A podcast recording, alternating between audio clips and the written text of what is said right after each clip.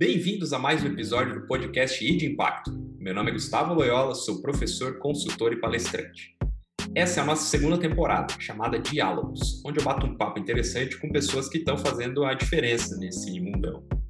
Hoje vamos falar de felicidade, uma palavra que está tão presente na nossa vida que às vezes se torna banal.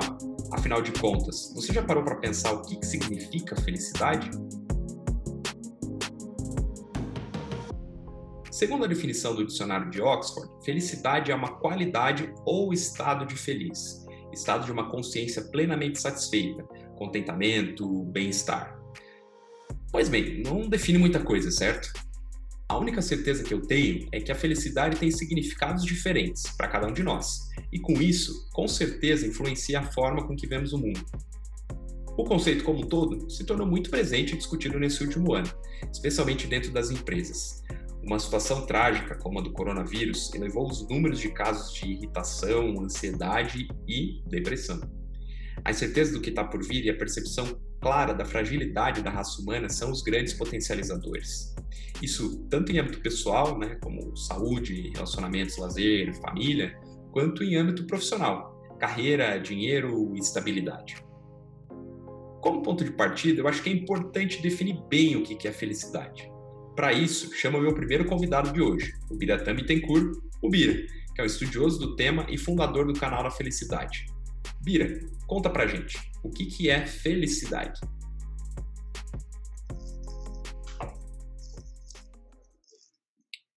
Como ponto de partida, é importante definir o que é felicidade. Para isso, chamo meu primeiro convidado de hoje, o Biratã Bittencourt, o Bira, que é um estudioso do tema e fundador do canal da Felicidade. Bira, conta pra gente o que, que é felicidade.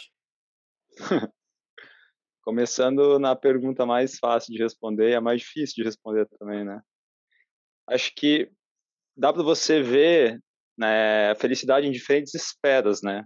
É, hoje eu acho que para mim felicidade ela não tem uma definição é, isolada, né, específica. Ela é uma mistura já né, dentro do que eu vejo do que significa felicidade na minha vida, né? Eu vejo que tem um pouco, às vezes, da ciência, que é uma área que eu gosto muito de estudar, tem a parte da filosofia, a parte da espiritualidade, a parte da arte. Então, hoje eu não consigo definir para você assim o que significa felicidade, mas eu acho que já uma, uma ideia para passar é, o, é, é como ela é ampla, assim, o conhecimento desse tipo de estudo assim desse tipo de foco de ver o que significa, significa felicidade na vida das pessoas ela é muito ampla assim. O que, que é um, con um, contexto mais aceito de felicidade assim né? você falou da, da ciência no geral né? Como a ciência então define felicidade? Aí é bom acho que nesse tópico é, é legal falar um pouco do movimento que está pegando bastante forte aí que é, se chama psicologia positiva, né, que é, que é um movimento científico que estuda um tema bem simples assim é as potencialidades humanas. Eles estudam as emoções positivas, os traços positivos, as virtudes positivas e as instituições positivas, né, como a democracia, é, a educação, a política, enfim. E nesse sentido, é, no estudo da, da felicidade nesse sentido, ela pode ser entendida um dos modelos mais aceitos tem vários modelos, né? Então, como na ciência, eu acho que acredito que tem vários modelos que você pode entender a felicidade, tem várias teorias. Um dos mais aceitos é a teoria do PERMA, que divide a felicidade em cinco esferas. É, é, positive emotions, né, que são emoções positivas, engajamento, relacionamentos, é, PERMA, meaning, que é propósito, e realização. Então, nesse, nesse, nessa esfera, são cinco variáveis independentes que, se você pode, é como se você pudesse é, desenvolver elas ou não, cada uma delas, você pode desenvolver a felicidade dentro de você. É, você não precisa desenvolver todas. Imagine assim, nossa, tem que desenvolver minhas emoções positivas, meus relacionamentos, tudo para me sentir feliz. Não, às vezes cada pessoa pode desenvolver uma só, que isso pode ter um, um aumento no nível de bem-estar, mas isso numa medição, né? Isso numa metodologia científica que eles entendem como se fosse, né, colocar numa forma sistemática, pragmática, né? Mas aí você me pediu nessa, nessa nesse modelo, mas a felicidade, né, no meu entendimento, ela é bem maior do que isso, né? Mas é, acho que é um modelo bem legal porque você consegue mensurar. Então, você consegue colocar é, práticas, colocar isso dentro das organizações, dentro da educação, dentro da política, de uma forma mais pragmática, assim, que você entender o comportamento humano em geral. É, então, acho que essa é uma das coisas bem interessantes aí que a ciência traz, né? Então, é, é bom ter essa visão, né, da, da ciência e, e, nesse contexto, né, o quão importante é conseguir mensurar efetivamente, né? É claro que felicidade às vezes acaba sendo um pouco abstrato e gasoso, né? Por isso que eu, eu penso que vai da, da necessidade humana da gente tentar definir, colocar em caixinhas, né? Tentar trazer isso para a prática, para o dia a dia, com mensuráveis, com indicadores, etc. Especialmente se a gente leva isso dentro do ambiente corporativo. A gente vai, vai, vai falar um pouco mais sobre isso mais lá na frente. Mas isso eu já queria passar a bola aqui né, para o meu segundo convidado, que é o Bernardo Stout, professor de yoga e meditação lá no Sri Lanka, que já faz muito tempo que a gente não se vê. É, a gente estudou junto lá na, na primeira graduação de, de, comunicação. E aí eu queria perguntar para você, o que, que é felicidade na sua visão? Sim. Uh, da minha prática, no sentido pessoal, né, da minha história de vida, basicamente, e no meu trabalho com pessoas, né? Então eu trabalho, apesar de, de eu me colocar como professor de yoga e de meditação, meu trabalho é um pouquinho mais na parte terapêutica, né? Então no que chamam de yoga terapia. E eu na tendência é eu trabalhar com casos individuais, então as pessoas vêm com problemas, pode ser um problema físico, um problema psicológico, né, alguma questão de vida, uma questão emocional, ou pode ser só uma dor mesmo no corpo, né? Então elas vêm até mim e eu procuro usar as ferramentas que o yoga possui, né, através dessa individualidade, da visão da individualidade. Algumas pessoas precisam talvez de algo, algum exercício físico, outras pessoas precisam de uma mudança de alimentação, outras pessoas talvez precisam de uma mudança de relacionamento, outras mudanças talvez podem ser de, como o Biratan mencionou, de meaning, né, de sentido de vida, por exemplo, de visão de vida, filosofia de vida. Então é um geralmente é um processo bem individual. Da minha experiência, se fosse para colocar num pacote todo mundo que eu vi e os diferentes problemas, né? Não sei se essa palavra é boa, mas os diferentes problemas que aparecem na vida das pessoas, eu diria que, na minha visão, o que mais uh, se assimila à sensação de felicidade seria, na verdade, a palavra contentamento. É, né, que ela soa um pouquinho mais tranquila, eu acho, do que felicidade, né? Felicidade tem um tem um pouquinho uma conotação de algo um pouco mais efusivo, assim, algo um pouco mais para fora, né? E acho que talvez pela minha experiência de ver pessoas mais que estão passando por dificuldades e ver como às vezes é difícil encontrar essa essa ideia de felicidade que é expansiva, então a minha visão acabou se transferindo um pouquinho mais para a perspectiva de que o ideal seria encontrar um senso de contentamento, né? Esse contentamento daí ele tem diferentes esferas, né? Como o Biratã mencionou, claro, nunca é simples, né? Então esse contentamento ele tem que ser algo que tem que ser é, usando uma palavra em inglês, né, embodied, então você tem que sentir no corpo, né? O corpo ele tem que estar tá feliz, né? O corpo ele tem que estar tá contente, né? Isso, claro, basicamente pode ser é, pode ser aceito como saúde, né? Você está se sentindo bem no corpo. Depois tem o aspecto, claro, emocional, consigo mesmo, com, na visão do corpo, né? Então a sensação de estar no corpo, às vezes só ter saúde, só estar lá fisicamente bem, às vezes não é o suficiente. Então o contentamento com o corpo em si, a sensação de estar bem no seu próprio corpo. Depois você tem os elementos, o contentamento com as, os relacionamentos, né? Então, as pessoas que estão ao seu redor, as suas relações de trabalho, e depois o contentamento, claro, de você, eu diria que é uma sorte, é, é algo que você tem que buscar, mas também uma sorte de você ter encontrado um caminho, geralmente se expressa em relação ao trabalho, né, em, que faz sentido para você. Né? Eu digo trabalho porque é algo que a gente vai fazer por 30, 40 anos ou mais, né? Sabe Deus o que vai acontecer aí para frente, mas é algo que a gente faz muito. Então, também encontrar, talvez, no trabalho ou alguma atividade que você faz, esse sentido de contentamento, de sentir bem com aquela atividade que é feita no dia a dia, sabe? Então, se fosse para, de um modo simples, assim, né, uma semente definir uh, o que seria felicidade, eu colocaria mais na sensação de contentamento, nessas diferentes esferas que eu mencionei. bacana de perceber disso, né, é que a felicidade nunca é algo único, né? Ela depende de muitas coisas, né? E isso faz parte também do nosso autoconhecimento e do entendimento do que é ser humano, né?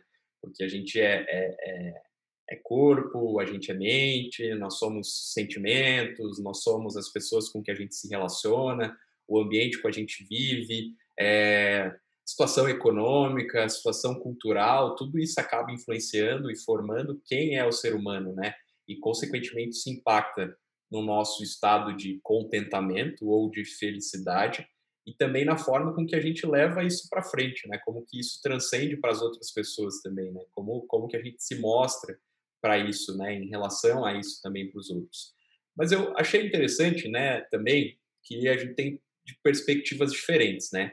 Então, né? O, eu vou já trazer uma pergunta para os dois, né? Porque é, por exemplo, o Bernardo está lá no Sri Lanka, né? A gente está aqui no Brasil, né? E quando a gente fala da ciência da felicidade, tem uma perspectiva muito mais é, é, centrada no, no, hemisfério norte, né? Norte-americana, europeia, a ciência dentro desse contexto. Porém, né? O, o, Oriente nos ensina muito também em relação a isso, né? Tem, por exemplo, o, o Butão, né? Que é o país mais feliz do mundo. E aí trazendo de novo para a ciência alguns outros estudos que conectam felicidade com riqueza do país, com qualidade de vida, por exemplo. Na visão de vocês, né? Daí primeiro para o Bira responder, né? Você acha que tem alguma diferença entre a visão do que é ser feliz no Oriente e no Ocidente?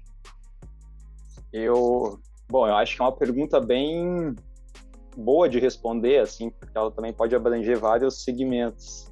É, com certeza tem, assim, dentro do que eu já vi, até mesmo de evidência científica mesmo, tem diferença de você mensurar mesmo, assim, a questão do, do bem-estar, é, até mesmo no Ocidente e no Oriente, né? Tem formas de valorização de, é, da, do que, que significa uma cultura, coletividade, individualidade. No Ocidente tem muito essa coisa do, do nosso, né? A felicidade ela parece que ela pertence a gente, assim, ela não pertence ao segmento coletivo, assim, né?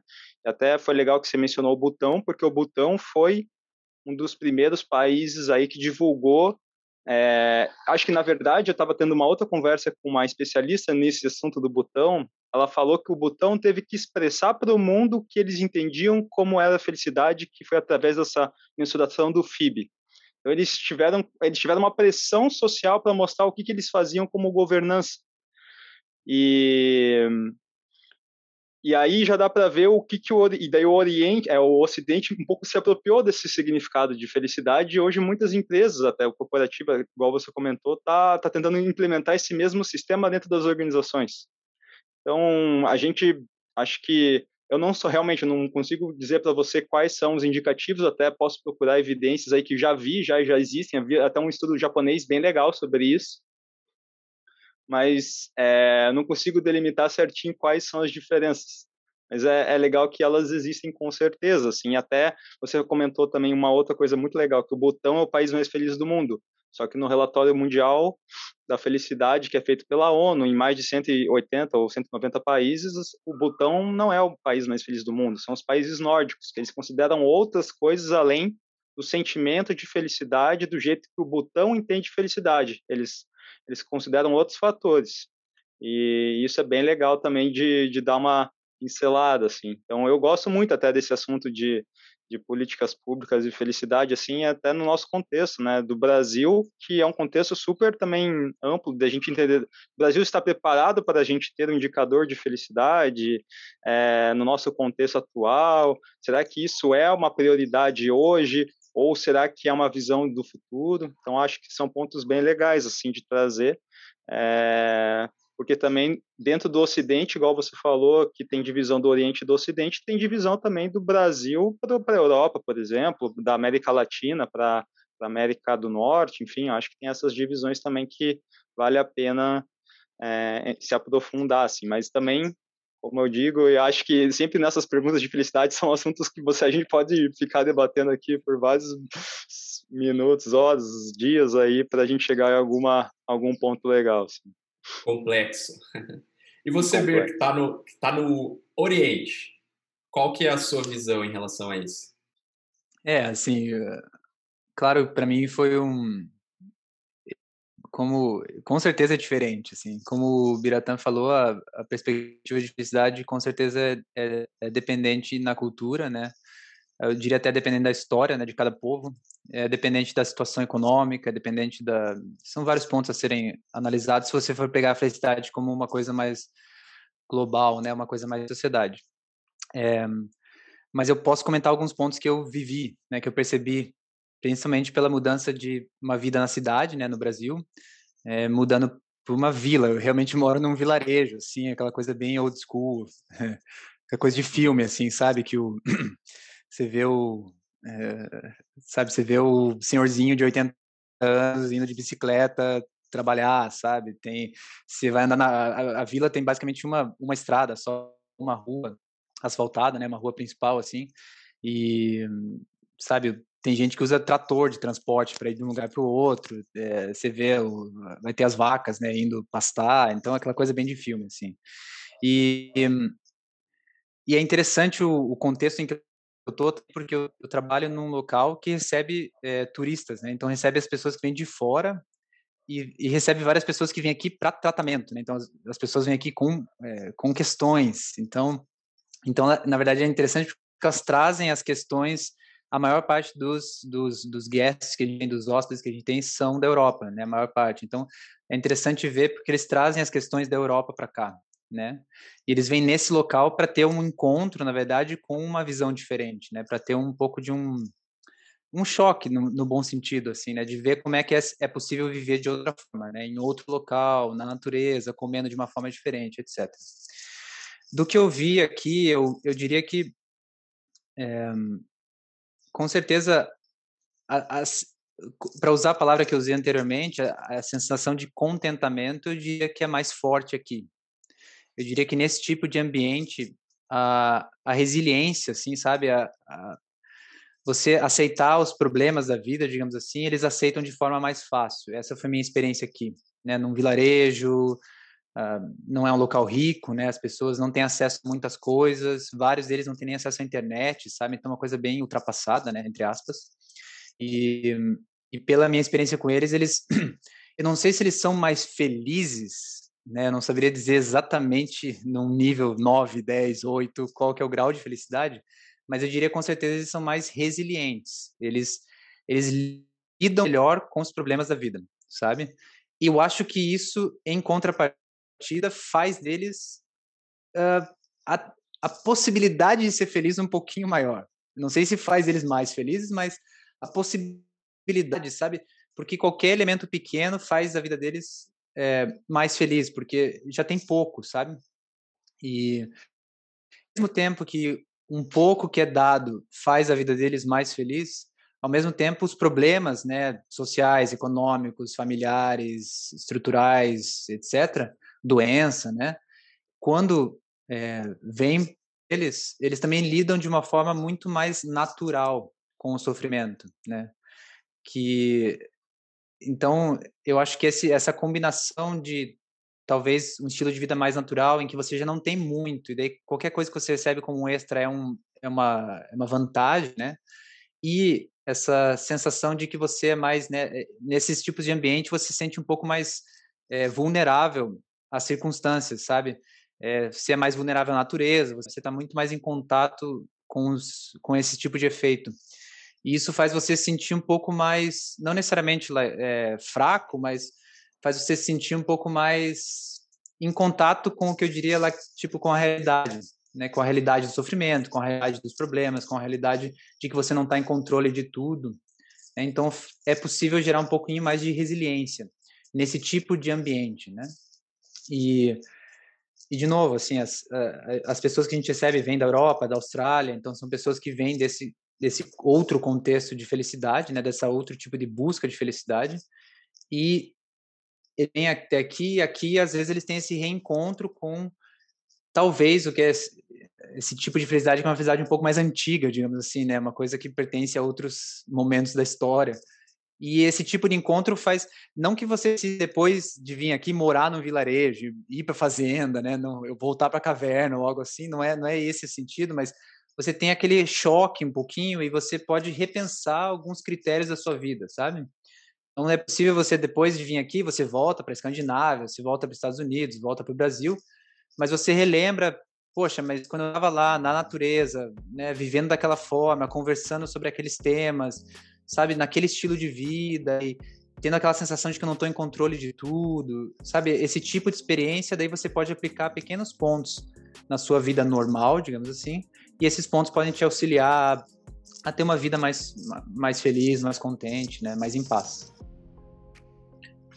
É bacana o que você traz, né, especialmente porque eu mencionei no começo do, do episódio, né, que esse último ano, que foi um ano com né, algo inesperado para a humanidade como um todo, né, como essa essa pandemia, mostrou muito para a sociedade, para as pessoas essa fragilidade humana, né, o quanto o ser humano ele é frágil, né? Então, o, um, um vírus, né, o quanto isso tem dizimado as, as populações, né, tem impactado economicamente a sociedade, né? E é justamente isso, né? Mostra que a gente não tem controle de tudo, então, assim, estamos nessa corrida por vacina, por medicamento e tal, que já dura muito tempo, né? Então, vejam só, com toda essa tecnologia, com o investimento concentrado dos países, com o interesse em resolver essa situação, a gente ainda já faz mais de um ano que a gente está vivenciando isso, né? Então, o ser humano ele não é um, um super-herói, ele não consegue ter o controle de tudo isso. Então, eu penso que o último ano mostrou isso muito para as pessoas, né? Porque coisas que a gente considerava que eram permanentes não são mais, seja em relação à própria saúde, né? Mas seja também é, é, empresas que eram sólidas e que de uma hora para outra mudaram, tiveram que mudar o seu caminho, é, rever os seus modelos de negócio, é, inovar de diferentes formas, né? A gente saiu de um estágio, eu não diria um estágio de inércia, né? E também muito menos um estágio de conforto, né? Mas um, um estágio onde as coisas estavam acontecendo do jeito que era esperado com que elas acontecesse. E aconteceu essa ruptura.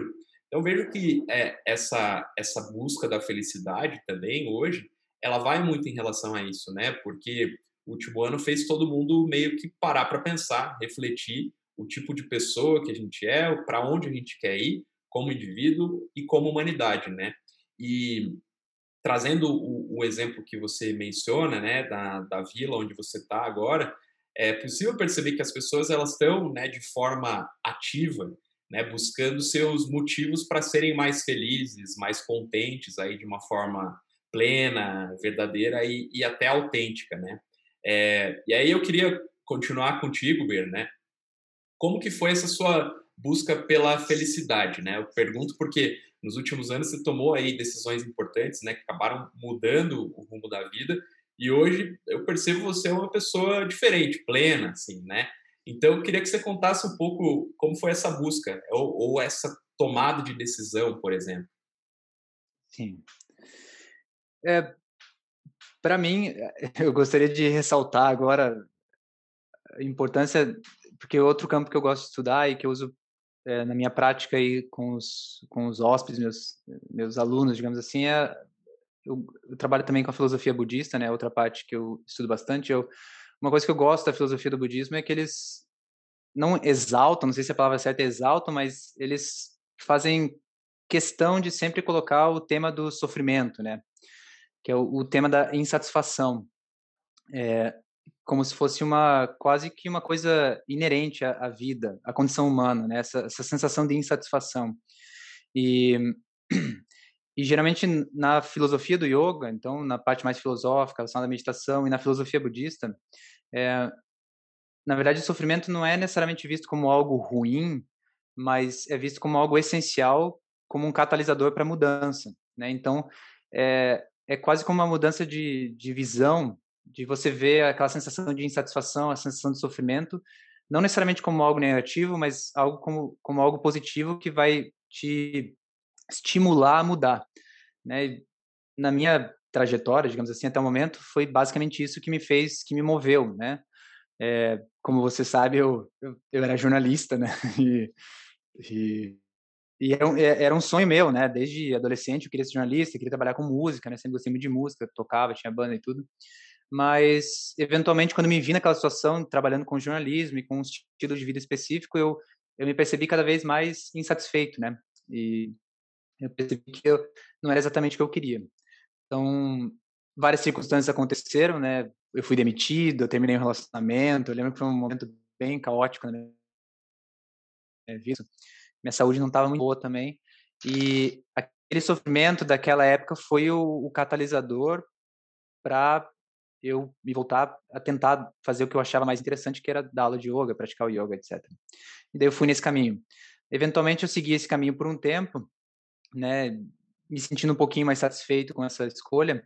E daí eventualmente o sofrimento veio de novo, a insatisfação veio de novo. Né, isso acho que uns cinco anos atrás, mais ou menos, em que eu me vi numa situação em que é, foi mais uma estagnação. Eu falei, ok, agora eu achei o que eu quero trabalhar com, agora eu tô, sabe, financeiramente eu tô ok. Na época eu tava num relacionamento, tava ok, sabe? Então tudo tava ok naquele ponto em que você está pensando, ok, acho que eu vou dar o, o próximo passo, vou comprar uma casa, vou comprar um carro, algo assim, né? E naquele momento veio de novo essa sensação de insatisfação e eu eu parei para refletir, né? Isso é uma coisa que eu sou muito grato ao yoga, à meditação, que me deu esse, essa sensação de espaço mental em que eu posso entrar, caso seja necessário, para eu poder ver a situação da vida de uma forma menos, talvez, emocional ou envolvida, né? Então, eu parei para refletir e eu percebi que eu precisava fazer outras coisas antes de fazer aquelas coisas, né? Então, eu decidi viajar, que era um sonho é, antigo meu, e eu planejei uma viagem de sete meses para a Índia, foi o plano inicial, mas no fim essa viagem durou até hoje, então é cinco anos, né? E, e assim, a, a história é meio longa, eu não quero entrar muito nisso, mas eu acho que o, porque são muitos detalhes, mas acho que o ponto, e realmente, como você falou, eu, eu me sinto feliz porque eu, eu, me, eu me encontrei numa situação em que eu me sinto mais contente, eu me sinto mais eu, né? Essa sensação que eu tenho, eu sei, ah, ok, isso é o que eu gosto de fazer, esse é o tipo de vida que eu sou mais alinhado com, esse é o tipo de pessoa que eu gosto mais de me relacionar com, esse é o tipo de assunto que eu gosto de conversar sobre, né? Nada é mil maravilhas, né? Não existe filme da Disney na vida real, né? Então sempre tem problemas, sempre tem confusões, sempre tem. Né? A vida é isso, o sofrimento é parte, a insatisfação é parte é, do contexto da vida. Porém, o que eu sinto é que é como se a base estivesse mais fundamentada agora, sabe?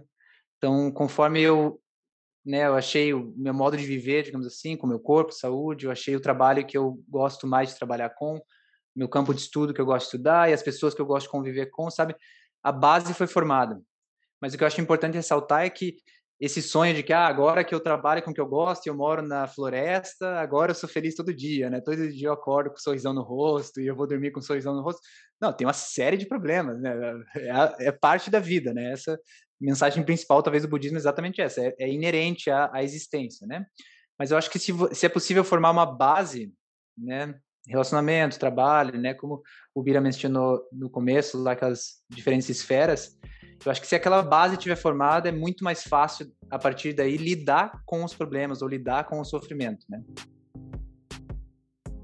É, tem uma coisa que acho legal da, da viagem em si, é, tem muitas pessoas que olham, né, pessoas que viajam assim e, e fazem é, transformam assim, sei lá, a vida desse jeito, né, é, de uma maneira que a gente está acostumado a viver, né, saindo do se, se locomovendo, fazendo grandes mudanças e acha que a viagem que é o propósito em si, sabe, é de a viagem é como se fosse uma profissão que ela não é o resultado final, assim, ela é o caminho, assim, que você está seguindo, assim, ela igual ele falou ali, o Bernardo foi parar na vila, sabe? E a viagem dele não era para parar na vila, era para durar sete meses na Índia. Então ele foi viajando e achou as coisas dele pelo caminho, assim. Acho que tem muita gente que se deslumbra por essa ideia de que estou viajando ou posso viajar e esse é o caminho que eu vou largar tudo e vou morar lá no, em algum lugar isolado, na praia. E, só que não é assim, né? E esquece até do básico, que eu acho que é uma coisa muito legal que o Bernardo colocou também, assim, a gente, cara, a gente esquece do básico, eu, eu tô falando, eu tô me incluindo nessa total, assim, principalmente agora na pandemia, que eu acho que foi um momento também psicológico difícil para muita gente, né? é, que a gente esquece, sei lá, do sono, da alimentação e do exercício, assim, que são as coisas, assim, sei lá, primordiais, acesso a é, contato com a natureza, né? Mas eu acho que sono, alimentação, exercício, a gente está falando de várias, às vezes, de várias coisas, relacionamentos, de emoções, blá blá blá. A gente esquece das coisas que a gente tem que fazer, que a gente tem que dormir e comer, né? e se movimentar, né? que as, as coisas mais simples a gente esquece, assim, achando que vai encontrar às vezes só no trabalho, só na, nos relacionamentos, enfim, né? E eu acho que o autoconhecimento é a grande, é uma grande virada de chave. Eu acho como o Bernardo teve ali, eu sinto que vendo esse tema é, e olhando para outras perspectivas, a gente entende que a felicidade ela é muito maior do que um simples é, uma definição ou uma característica, um, uma cultura. Ela é, eu, eu, até me ligo nessa ideia de contentamento, acho ela muito interessante, de aceitar também né, as imperfeições, então acho que só queria deixar esse adendo aí que eu achei bacana, estava na minha cabeça, assim. Não, e eu penso assim, como eu estou falando aqui com vocês dois que tiveram né, esse momento de virada, né? É, e, e coincidentemente impulsionados por uma viagem né? Que vocês, os dois tiveram momentos onde romperam aí um, um modelo atual, né? Não, não, vou dizer uma inércia, mas, né? Um, uma vida normal, por assim dizer, considerada normal, por assim dizer, e uma viagem ajudou vocês a irem para outros caminhos, né? Onde vocês encontraram outros caminhos. Mas eu penso que é, é, é importante isso que você trouxe, Bira, porque existe muito essa, essa romantização de que ah, eu vou fazer uma viagem e isso vai mudar a minha vida e é isso que vai acontecer só porque eu estou indo fazer uma viagem. Quando não é isso. É um processo individual de autoconhecimento, né? Porque a viagem é um momento onde você se desapega de outras coisas que estão na sua rotina, que estão no seu dia a dia e que te impedem de olhar para outros caminhos e outras perspectivas, porque você sai da sua zona de conforto. Né? Então, é, é, é, o Bernardo falou do, do, espaço mental né, que, que ele traz da filosofia budista, né, da, da, da, própria yoga, é justamente isso, né? é um local ou um espaço né, onde você consegue parar para pensar né, e, e, refletir sobre a situação que você está, os caminhos que você quer ir, o que você quer seguir.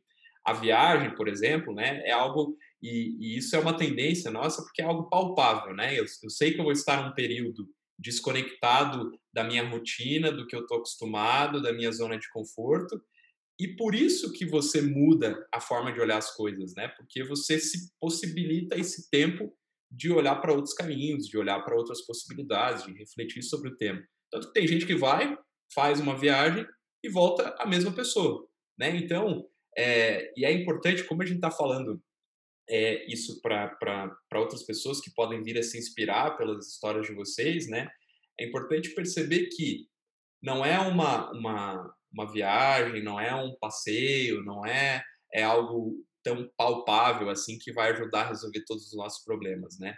É um processo interno mesmo e eu acho que precisa é, é, é não só do autoconhecimento, mas eu vejo que efetivamente parar para pensar e refletir, isso é muito difícil da gente fazer nos tempos atuais, porque a gente fica na rotina, no dia a dia. Então, é trabalho, é família, é mercado, é jornal, é estudo, e a gente vai entrando nessa inércia o tempo todo e esquece de tirar esses tempos é, é, é, de pensar e de refletir, de oxigenar os pensamentos, né? E isso acaba impossibilitando que a gente enxergue outras possibilidades. Por isso que eu volto, né? O ano passado, como ele foi um ano muito disruptivo, né, e continua sendo, fez com que muita gente refletisse, porque as pessoas ficaram mais tempo em casa e perceberam que às vezes deveriam valorizar mais a família, né? Ou as pessoas passaram a, a, a ter que ficar em casa e perceberam que elas sentem falta do contato com a natureza, de ir num parque, né, de ir na praia, né, de ir no campo, fazer uma caminhada, né? Porque a gente foi privado disso de uma hora para outra. Só que a família, a natureza, o exercício físico sempre teve ali, né? Só que a gente esquecia de olhar para isso e valorizar efetivamente como isso acontece, né? Então, é, é mais do que né, uma, uma grande jornada, né? É esse caminho que importa e a gente pensar e refletir que é necessário tirar esses tempos de olhar para dentro mesmo, de olhar para o que a gente está fazendo e procurar novos caminhos, né? E não precisa ser sete meses, não precisa ser um ano, pode ser dez minutos todo dia, pode ser um momento de meditação, né? Tô professor de yoga aqui, né? Um tempo de meditação para olhar para isso, né? É, eu falo isso, eu não consigo meditar, mas eu, eu tiro um tempo para poder ter esse tempo ocioso de pensar, né? Seja fazendo outras coisas. Mas é, é importante para todo mundo, né? Então, isso é uma, uma virada que, que é interessante que a gente tenha, né? É, até para romantizar. Em outros episódios a gente falou muito disso também, de, de que hoje a, a, nossa geração, especialmente, é muito impactada pelas redes sociais, então pela vida perfeita das outras pessoas que estão lá fazendo uma pose de yoga na Tailândia, olhando para o infinito azul e fala, nossa, essa pessoa é muito iluminada. E não é isso, né? Então a gente tem que olhar para dentro mesmo e perceber que a jornada é difícil, como o Bernardo falou, né? Ninguém vive as mil maravilhas o tempo todo e a gente buscar esses momentos de contentamento, né? De trazer essa felicidade um pouco mais perto. Só queria usar o gatilho ali que você colocou. Eu viajei bastante antes de me estabilizar, né? Digamos assim, e, eu, eu garanto para qualquer um que estiver ouvindo esse podcast, eu, eu gosto de falar isso para as pessoas também é, eu conheci várias pessoas desse meio do social media, né, desse meio do Instagram, o, o mochileiro do Instagram, que é, são bem infelizes, assim, sabe? Extremamente confusos, uh, extremamente é, não saudáveis, sabe? Então, com certeza, é, eu acho que a gente tem que tomar cuidado mesmo com essa propagação é, de imagens pequenas, né? 5 segundos, 10 segundos e tentar criar uma, uma full picture, né, a partir de um, de um fragmento, assim, né, tentar entender uma personalidade a partir só de um fragmento, assim. Então, eu posso garantir que que isso é um mito, né? Essa ideia de que viajar é só prazer, ou viajar é só alegria, ou viajar é só diversão, isso é um mito. Eu conheci pessoas suficientes para garantir isso. É possível, claro, também ser feliz, mas a, a, vida é a vida. Voltando àquela que eu comentei antes, a vida não, não vai deixar de ser uma sucessão de momentos felizes, momentos mais complicados, digamos assim. É, e como você disse, achei bem legal, né? Acho que o Bira comentou também que é que é realmente a questão da viagem. O que eu acredito é mais de você se é, se retirar de um ponto de aglutinação, sabe? Então, às vezes, é, o, a vida de várias formas vai a gente começa a ficar difícil às vezes para a gente se enxergar, entende? porque os relacionamentos eles são sempre, nessa, principalmente os mais próximos, é difícil a gente ver o que está realmente acontecendo, ou ver os nossos comportamentos, ou ver as nossas atitudes de forma clara, né, ou ver exatamente o que a gente precisa fazer para ser mais feliz, ou como a gente deve se conduzir na vida, ou viver para ser mais feliz. Tudo isso às vezes é muito complicado quando a vida está meio aglutinada, sabe? Quando ela está meio solidificada. Então, eu acho interessante, e a viagem é uma das possibilidades para isso, que é você se retirar desse ponto de aglutinação, se colocar numa situação completamente diferente e que daí as novas possibilidades vão fazer você se enxergar de formas diferentes, vão ver o modo como você se relaciona de formas diferentes, vão abrir novas portas e novas formas de se relacionar consigo mesmo, com outras pessoas, né? Para mim, por exemplo, para né, dizer algo concreto, seria o meu exemplo, né, eu, enquanto eu viajava, daí eu mudei o modo como me vestia, coisas que eu antes não gostava de fazer, eu, eu passei a fazer, sabe? Pessoas que eu não, talvez não conversaria antes, eu passei a conversar. Então, assim, uma série de novos acontecimentos que ou eu me forcei a fazer porque aquela situação permitia, porque agora era um novo contexto, ou a, né, o ambiente me colocou naquele, naquela situação e eu tive que fazer, digamos assim. Então, mas com certeza não precisa ser uma viagem, né? Porque a viagem pode ser bem problemática, na verdade. Pode ter uma série de problemas, sabe? Hum. Mas pode ser outras coisas, pode ser uma nova atividade física, pode ser um novo relacionamento, ou pode ser não ter relacionamentos, ou sabe, ou sei lá, ou passa a ligar. Uma coisa que eu faço hoje em dia, é, começa a dizer mais coisa bonita para seus pais, sabe? É algo que uma prática que eu só comecei a fazer depois que eu fui viajar, por exemplo, sabe? Eu, a distância fez isso, né? poxa, agora eu estou distante, então agora eu preciso expressar algumas coisas de forma mais concreta, sabe? Então, assim, tem várias oportunidades, janelas, né? O importante é só estar tá bem consciente ou ter ajuda de pessoas que te permitam ver essas janelas, né? Esse ponto em que você vai tentar sair daquela daquela solidificação que não permite clareza, que não permite você ver as coisas como elas são, sair daquele momento e daí olhar para a vida novamente de outra forma. Né? E é importante ver é, o quanto o ambiente organizacional espelha essa visão de felicidade também, né? É, às vezes a gente olha para uma empresa lá que virou um unicórnio ou está fazendo IPO e fala, meu Deus, é um 100% perfeita, funciona muito bem, só que a gente esquece das outras dimensões também. Isso que você trouxe, né, de, de tirar momentos para olhar efetivamente, né, olhar para o todo, é muito importante também dentro do ambiente corporativo, né? Eu costumo sempre dizer que dentro da rotina do dia a dia da empresa, pelo menos 10 minutos tem que se afastar do problema, se afastar do todo e olhar numa visão mais macro, né? Porque a gente consegue olhar para novas soluções e novas possibilidades. Né? Eu vejo isso como um grande catalisador de inovação, por exemplo. E é uma lição que, que, que existe da própria natureza, né?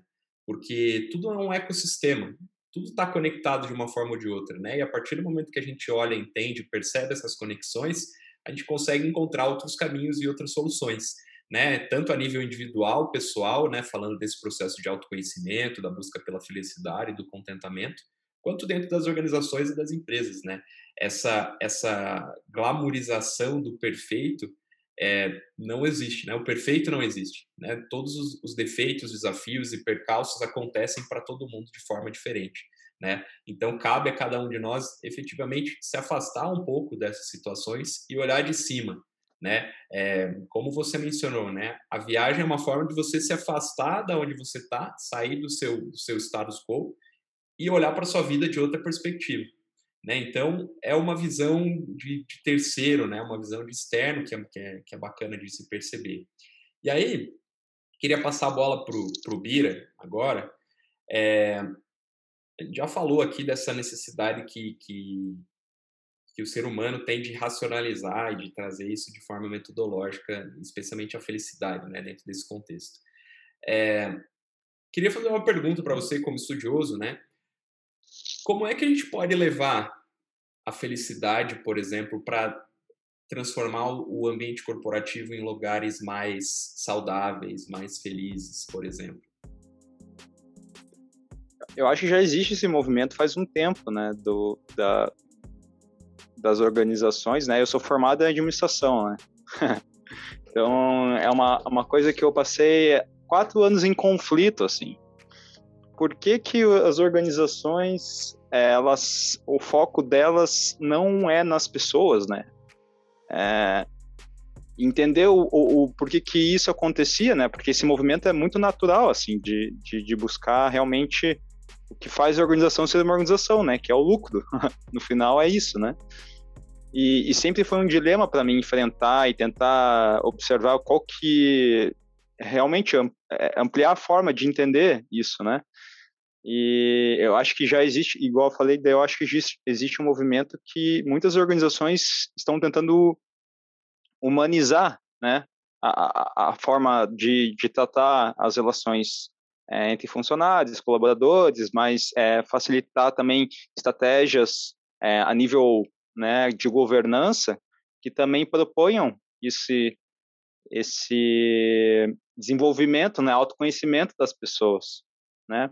Então, acho que, a princípio, é, o mundo ideal seria estratégias corporativas de governança, de valores, de missão, de visão a nível né, global de, do topo, é fazer esse movimento, né? Mas eu acho que não é assim que acontece. Na verdade, eu acredito até que são raras exceções que utilizam dessa, desse instrumento, né? Mas, voltando rapidinho, eu queria fazer esse contexto porque eu acho que daí, fazendo, é, trazer, porque daí você falou, trazer a felicidade dentro das organizações, né? E eu acho que isso já existe já, né? tem as pessoas são felizes ou não, né? Mas elas podem ser satisfeitas no trabalho, ou elas podem estar super infelizes ou super felizes na, no dia a dia, né? Então, entender essa complexidade do ser humano, para mim, eu acho um ponto super essencial para começar o debate, assim, sabe? Para depois você ver alguma prática, ver alguma é, estratégia para levar isso adiante. Então, acho que esse é um primeiro ponto importante que acho que ressalta, assim, né? É, ver ver o, a felicidade nas organizações não como satisfação no trabalho, mas como o ser humano como um todo, né? Isso é, é bastante interessante, porque a, a, a, sociedade tem uma tendência de robotizar as pessoas, né, nos modelos industriais e organizacionais mais tradicionais, por assim dizer, né? Onde você trabalha por, por por controle, você tem controle de carga horária, você tem suas metas, suas entregas, etc, etc, etc, né? Então é, é sempre um, um, padrão, né? Claro, generalizando, né? Dentro das, das organizações, trazendo isso é, de maneira aleatória. Mas é o, importante que você trouxe, que, que eu acho que é bacana de registrar, né? É essa complexidade do ser humano, né? E rever muito esse ponto de satisfação no trabalho com felicidade, né? Porque a felicidade vem do indivíduo. Ele pode ser feliz na vida dele e estar tá insatisfeito dentro do ambiente de trabalho, né? Ou ele pode estar tá muito satisfeito com o que ele está fazendo dentro da empresa, mas como indivíduo na vida dele ele não não está feliz, né? Então entender essa complexidade eu, eu enxergo também, como você mencionou, como um bom primeiro passo. Mas assim, nesse episódio, né? O, podcast, né, a temporada, por assim dizer, tem um foco. É, estamos falando com líderes ou futuros líderes, né? E aí, para a gente fechar a nossa, nossa conversa, é, queria perguntar para vocês, né? Bernardo, começando por você. Como que você acha que um, líder, claro, né, pode ser um líder no ambiente corporativo, na vida, na sociedade, mas como você acha que um líder pode inspirar felicidade? Ou como se tornar um líder que inspira felicidade para as outras pessoas? É, do meu entendimento, o modo que eu poderia te explicar melhor isso seria: eu realmente acredito que se você pretende exigir algo de alguém, ou se você pretende é, inspirar alguém a fazer algo, você deve manifestar aquilo, entende? É, por exemplo, no mesmo caminho, talvez que seria mais a minha parte, daí quando as pessoas têm problemas, por exemplo, com os filhos, é, né, pais, mães têm problemas com os filhos, e quando eu converso com eles, eu vou saber mais da vida deles, o que eu enxergo é que várias vezes eles querem coisas dos filhos deles, eles querem comportamentos ou emoções ou visões que eles não têm, entende? Então não tem a relação de exemplo não existe, a relação concreta não existe, existe só uma ideia. No meu ver, claro, eu não sei como isso poderia ser aplicado numa organização gigante, por exemplo, que é muito mais é, muito mais robotizada, como você disse. Mas na minha experiência numa organização de nível menor, ainda assim uma organização que depende de vários segmentos funcionando bem, etc. É, o melhor que existe aqui, a, a, né, a fundadora do local, ela é dessa forma, como eu estou citando. Eu acho que você tem que ser aquilo, ou não precisa necessariamente ser a perfeição, mas tem que se aproximar daquilo que você está colocando. Né, que para mim, por exemplo, colocando no, na minha vida, uma, da, uma das engrenagens que me colocou é, me, me deu mais força para mudar, digamos assim, foi exatamente o fato da minha posição ser uma posição que está tentando guiar outras pessoas, entende? Eu não sou um chefe, mas eu sou um professor. E quando eu vou trabalhar com um indivíduo, é, sabe, as pessoas percebem. Então, se você está tentando exigir algo de alguém ou dar uma sugestão para alguém, mas você não tem aquilo, eventualmente aquilo vai ser descoberto. E daí a, a mágica ou a possibilidade vai acabar né? Porque o castelo vai ruir. Então, na minha vida, por exemplo, o que tem me movido, eu não sou perfeito, óbvio, mas eu penso, ok, se eu quero que uma pessoa seja mais saudável, é, é necessário que eu, né, até o ponto que é possível para o meu organismo, eu tenho que ser saudável. Se eu quero que as pessoas modifiquem o estilo de vida delas para que elas se sintam melhor, é necessário que eu também esteja nesse nesse sentido, nesse caminho, fabricando o meu estilo de vida. Se eu, né, se emocionalmente eu gostaria que as pessoas se sentissem melhor, então eu tenho que estar atento às minhas emoções, eu tenho que estar atento aos meus relacionamentos, como eu enxergo eles, etc. Então, a minha visão é que, sim, as organizações são grandes e robóticas, etc., mas elas são compostas de indivíduos. E, e para mim, uma das maiores marcas disso é o, o, excesso de biografias, por exemplo, que tem hoje em dia no meio literário, né? Então, essa é, é, tem uma certa, hoje em dia tem uma certa fascinação com o indivíduo, né? Essa coisa do tipo Bill Gates ou, nem lembro, o cara da Apple, sabe? Essa e daí as pessoas leem as biografias e querem saber a história, como que a pessoa chegou lá, tem essa fascinação da história individual, sabe? Então, às vezes mais do que a, a Nike, a empresa, a fascinação vem de porque uma pessoa fez aquilo, né? A trajetória veio de um indivíduo. Então, eu acho interessante lembrar num contexto de empresa que a empresa é formada por indivíduos e eu, eu acredito que o maior exemplo para as pessoas não é necessariamente a ideologia em si que elas tenham, mas é encontrar uma pessoa que seja a incorporação daquela ideologia, né? Então, se você quer ser mais feliz, quer ser mais estável emocionalmente, o, a maior inspiração não é necessariamente ler sobre isso, mas é você realmente encontrar alguém que seja próximo desse ideal. Aí sim, a partir do momento que você vê alguém que é aquilo, aí você sabe que existe, né?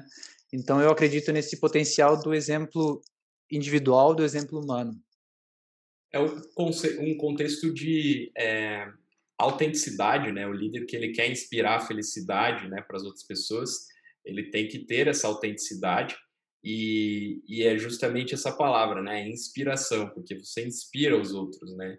E quando é, a gente está dentro do ambiente corporativo, de uma forma ou de outra, a gente é inspirado pelos líderes que estão lá. Né? Então, você ou você almeja ser como é aquele líder, ou você não quer ser como é aquele líder, né?